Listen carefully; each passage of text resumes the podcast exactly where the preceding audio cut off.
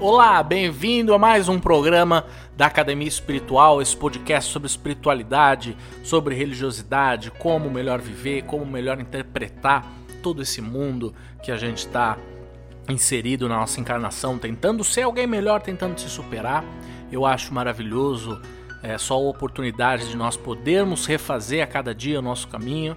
Acho que é isso que me dá mais, mais empolgação de tentar descobrir novos caminhos, novas formas, novas fórmulas, de espelhar conceitos espirituais para o nosso dia a dia e é por isso que eu tô aqui para bater esse papo com você de forma sincera, de forma racional. Como eu sempre falo, a, a, a razão sempre é um passo na frente da fé, para a gente poder entender essa vida e sair daqui o melhor possível, fazendo o nosso melhor possível.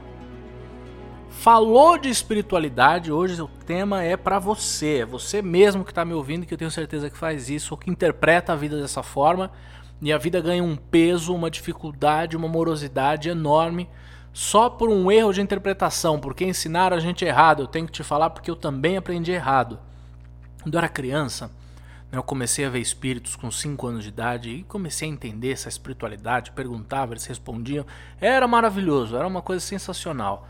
Enquanto eu vivia essa espiritualidade livre, a coisa era uma maravilha. Quando eu comecei, né, a, a, a, como dizem né, em algumas visões, a ser doutrinado, né, como se a gente fosse bicho que não tem, né, que só tem instinto e, e, precisa de doutrinação, né, que não é verdade. A gente precisa de educação, a gente precisa aprender, a gente precisa de conhecimento para aplicar na sabedoria, a gente precisa de doutrinação. Eu tenho um pouco de pavor dessa palavra mas é usada em muitas filosofias que até eu mesmo fiz parte. A gente começa a ouvir sobre a missão espiritual, a sua missão de vida, né? Eu já falei aqui sobre conceitos kármicos, né, de queimar karma, como a gente aprendeu errado isso. E falar de missão espiritual também é como a gente aprendeu errado.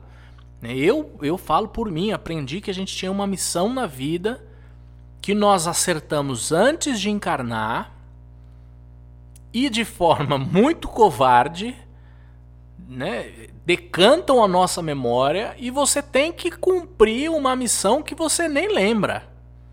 E se você não cumprir, a sua vida basicamente foi jogada no lixo, a sua encarnação toda e toda a sua experiência basicamente não valeu de nada, porque aquele pequeno ponto que você concordou em fazer como um ser missionário antes de encarnar, você não cumpriu.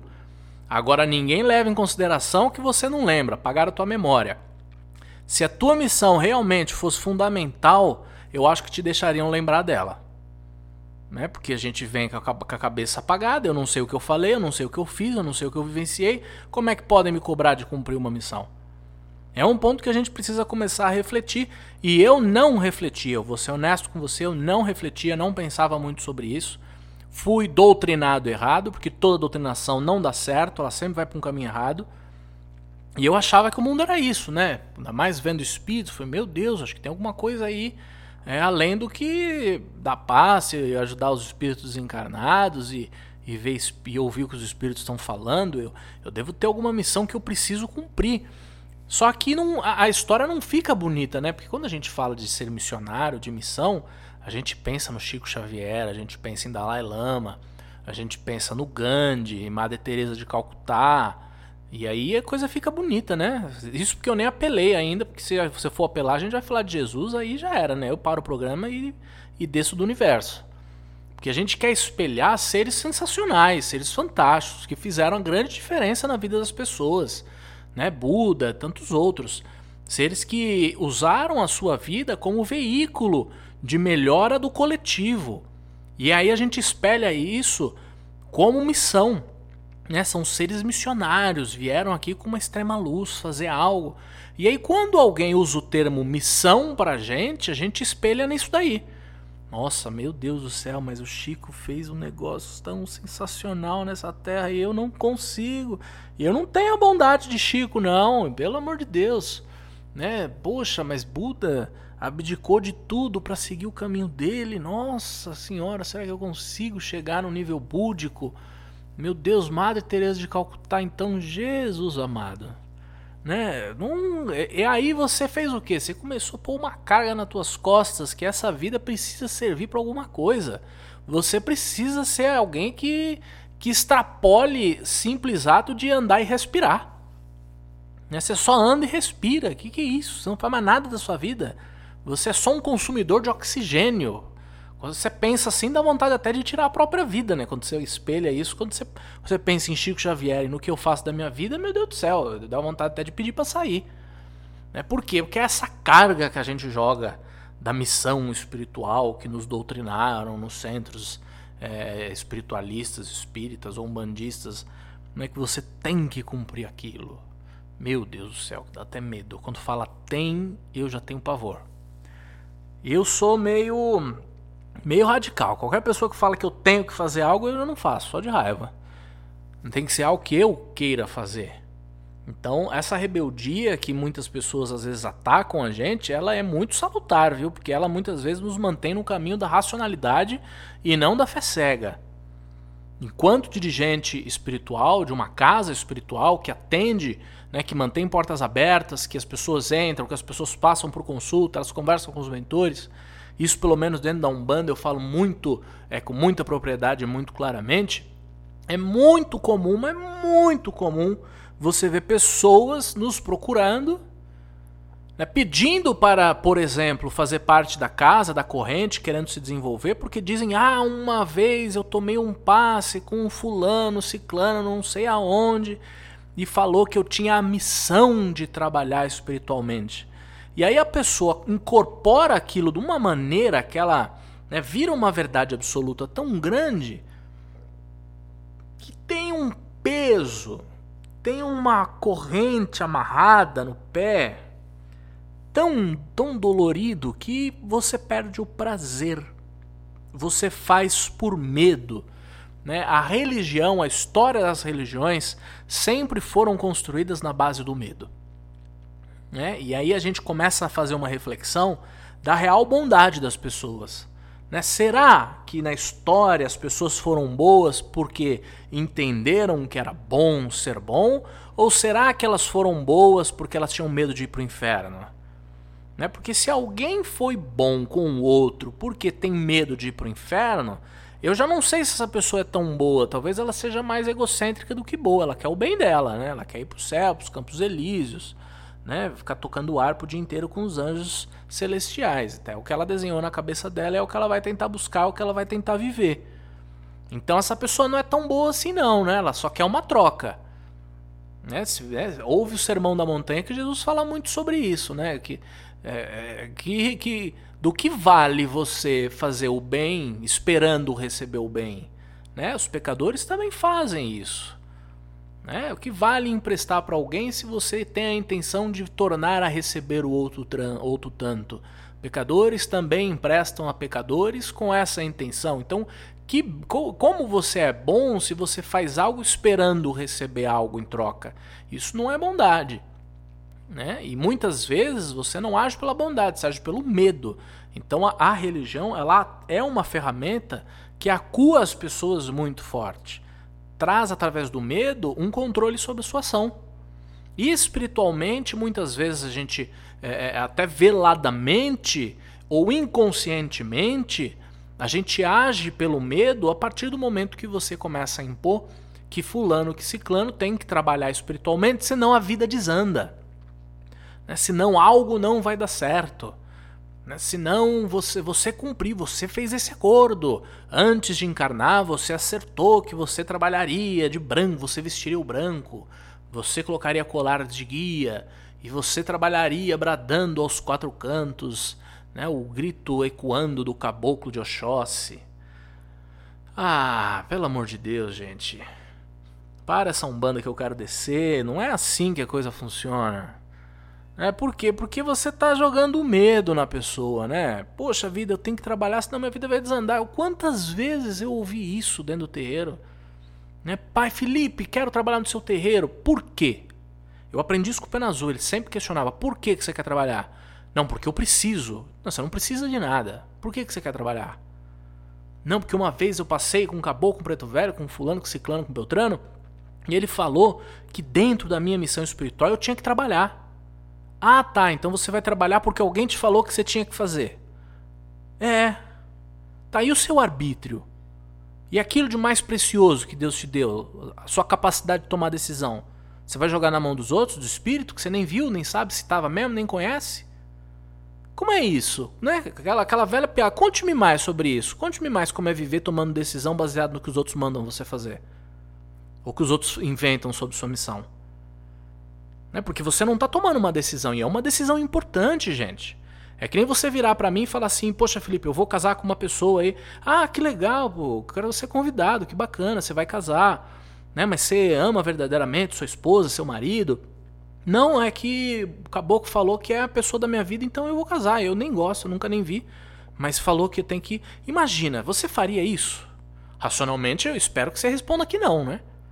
Mas é o que você está fazendo, porque assumir uma responsabilidade, um trabalho espiritual, é tão sério e é tão. É, exige uma responsabilidade tão grande quanto ter uma família. Porque é uma família espiritual que você assume.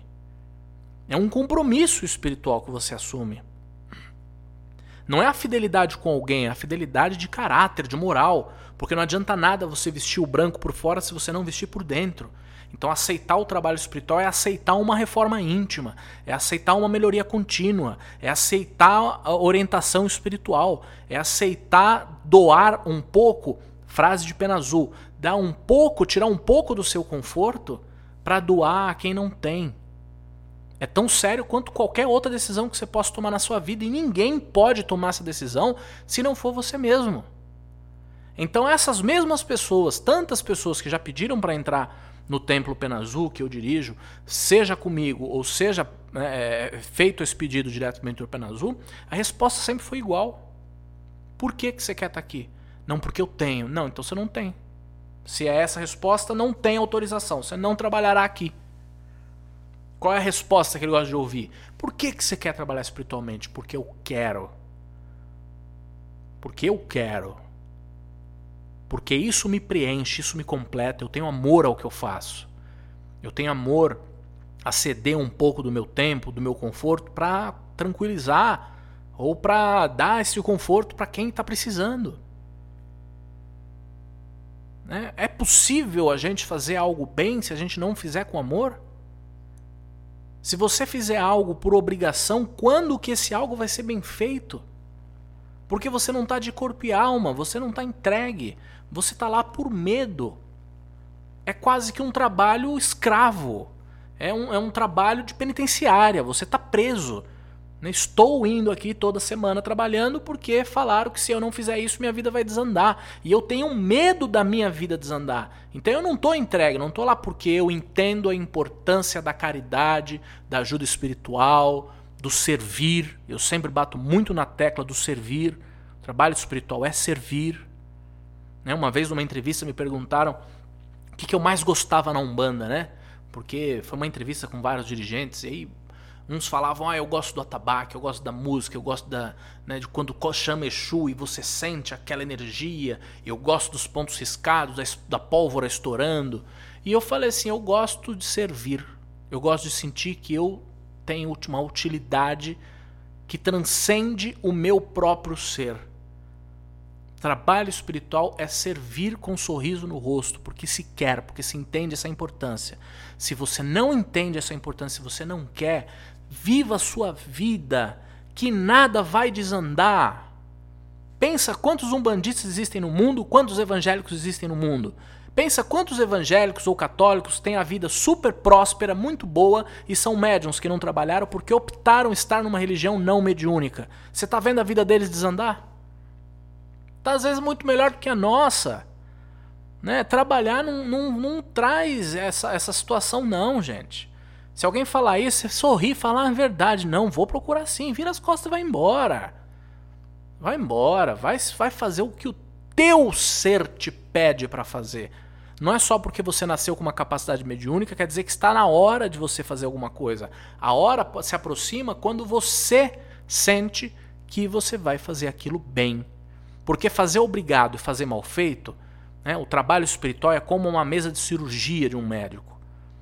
Né? Você faria a cirurgia com um médico que está de mau humor, que não suporta aquilo? Você senta lá na mesa de cirurgia, ele pega o bisturi e fala: ai, que droga, queria ser arquiteto, ficar abrindo as pessoas, não suporto isso. Nem sangue eu gosto de ver. Você vai fechar o olho e falar: não, vai aí, vai em frente? Você vai querer levantar, falar: não, pelo amor de Deus, eu quero um médico que seja apaixonado pelo que faz, que seja um obcecado, que estude anatomia humana, que estude as doenças, que goste do que faz, que se sinta vivo fazendo o que faz, que sinta que o seu ser está ali totalmente entregue ao que faz. Esse médico eu sento na, dentro da mesa de cirurgia, durmo até. Né? E há, há, as consequências de um trabalho espiritual mal feito podem acabar com a vida de uma pessoa podem acabar com a vida de uma pessoa. Quem entende a responsabilidade de um trabalho espiritual entende o que eu estou dizendo. Uma palavra mal colocada num momento de crise, num momento de desespero, você acaba com a vida de uma pessoa. Quantas e quantas vezes, de frente do altar, eu já não ouvi pessoas vindo pedir bênção, pedir licença, pedir desculpas aos mentores espirituais, porque estaria ali, naquele momento, saindo, iria sair do templo, iria tirar a própria vida. Quantas e quantas vezes eu não ouvi isso? E aí os mentores param com serenidade, com calma, conversa. Agora, se num momento desse você, enquanto médium, enquanto veículo, não está equilibrado, em sintonia, em sinergia, realmente em parceria com o mentor, dando espaço para ele, você está ali por obrigação, a tua energia não está convidativa, a tua energia não está de abraçar essa pessoa e falar: calma, calma, eu estou aqui, você não está sozinha. Eu vou te ajudar. Eu vou te dar amparo, eu vou te, né? Eu vou te dar nem que seja conforto, né? As palavras e a sabedoria o mentor vai dar, mas a minha energia enquanto ser está aqui te abraçando. É preciso querer. É preciso ter vontade. É preciso estar tá entregue para fazer isso. E quem faz por obrigação não faz entregue. Então, se você pensa em trabalhar espiritualmente porque alguém te falou que você tinha missão, esquece. Você vai acabar arruinando a vida de alguém e aí sim a tua vida vai desandar. Por quê? Porque você vai, vai ter um baita de um karma na tua conta. Porque você fez o que não devia fazer e atrapalhou alguém que não tinha nada a ver com isso. Você prejudicou ou acabou com a vida de alguém. Aí você vai sentir o drama da culpa, do peso, da responsabilidade. Aí é muito pior. Então eu nunca falo busque a sua missão. Isso foi um ensinamento do Pena Azul. Sempre busque o seu propósito. Eu não tenho missão na vida, eu tenho um propósito. A minha vida está aqui por algum motivo. Eu tenho que buscar o que que faz a minha vida pulsar, o que que faz a minha vida florescer, o que que faz né, eu, eu abrir os olhos de manhã, encher o meu pulmão de ar e falar: estou aqui. Qual é o meu propósito? Eu estou em busca do quê? eu estou em busca, não é algo que alguém me impôs. Onde o meu coração vibra, onde a minha vida pulsa, onde meu sangue vai para as veias e me mantém vivo. O que, que eu faço que me mantém vivo? É esse o meu propósito e é a isso que eu me dedico. Se o meu propósito é espiritual, é estar aqui, é conversar com você, é atender as pessoas, é ceder um tempo né, do meu dia, da minha semana para que eu deixe de ser para que outro seja, que é, seria o, a, a, a, aplicação de uma incorporação, eu deixo de ser para que um outro ser com mais luz, mais conhecimento, mais sabedoria seja no meu lugar e atenda as pessoas.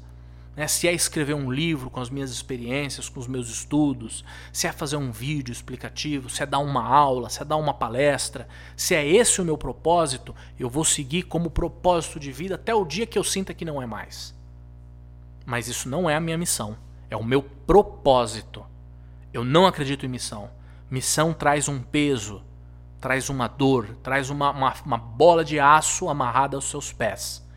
Propósito da alegria, da leveza, da satisfação. Então jamais se preocupe em buscar a sua missão espiritual. Se preocupe em encontrar o seu propósito de vida. É isso que vai trazer alegria, é isso que vai trazer contentamento, é isso que vai encher o seu caminho de luz, de serenidade, de paz, de completude e vai fazer você ter uma vida diferenciada. tá? Essa é a mensagem que eu queria te passar hoje. Eu espero que você reflita, se quiser volta, ouve de novo, pensa sobre sua vida, pensa nos seus caminhos, repense as decisões já tomadas. Tente caminhar sempre no sentido do propósito e não da missão. O propósito é leve, a vida é leve, ela precisa ser leve. Tem tantos problemas que se você for querer levar ela de forma pesada, não vai dar certo. Tá bom? Acompanhe os nossos as nossas postagens, os nossos conteúdos. Me segue lá no Instagram, felipe.camposazul. Tem também o nosso site, é www.penazul.com. E a nossa plataforma de desenvolvimento pessoal, que tem muitos treinamentos, muitos cursos, muitas visões, que você com certeza vai aprender muito a ser alguém melhor, uma equipe extremamente qualificada para você auxiliar nisso. E a www.academiaespiritual.com.br. Tá bom? Eu te vejo na próxima semana. Fique em paz.